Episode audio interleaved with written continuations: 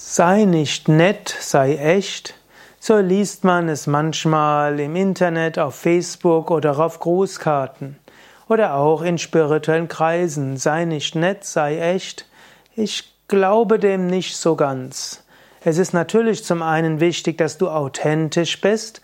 Es ist wichtig, dass du Menschen aus dem Herz, dass du nicht vorgibst, etwas zu sein, was du nicht bist. Aber Nett zu sein ist auch etwas Wichtiges. Liebevolle Güte auch im Alltag zu leben.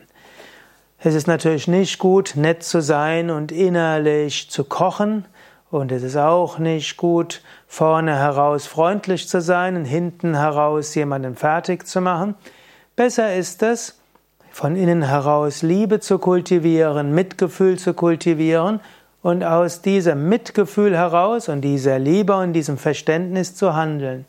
Wenn du daran arbeitest, von innen heraus liebevoll zu sein, dann kannst du sowohl echt sein als auch nett sein.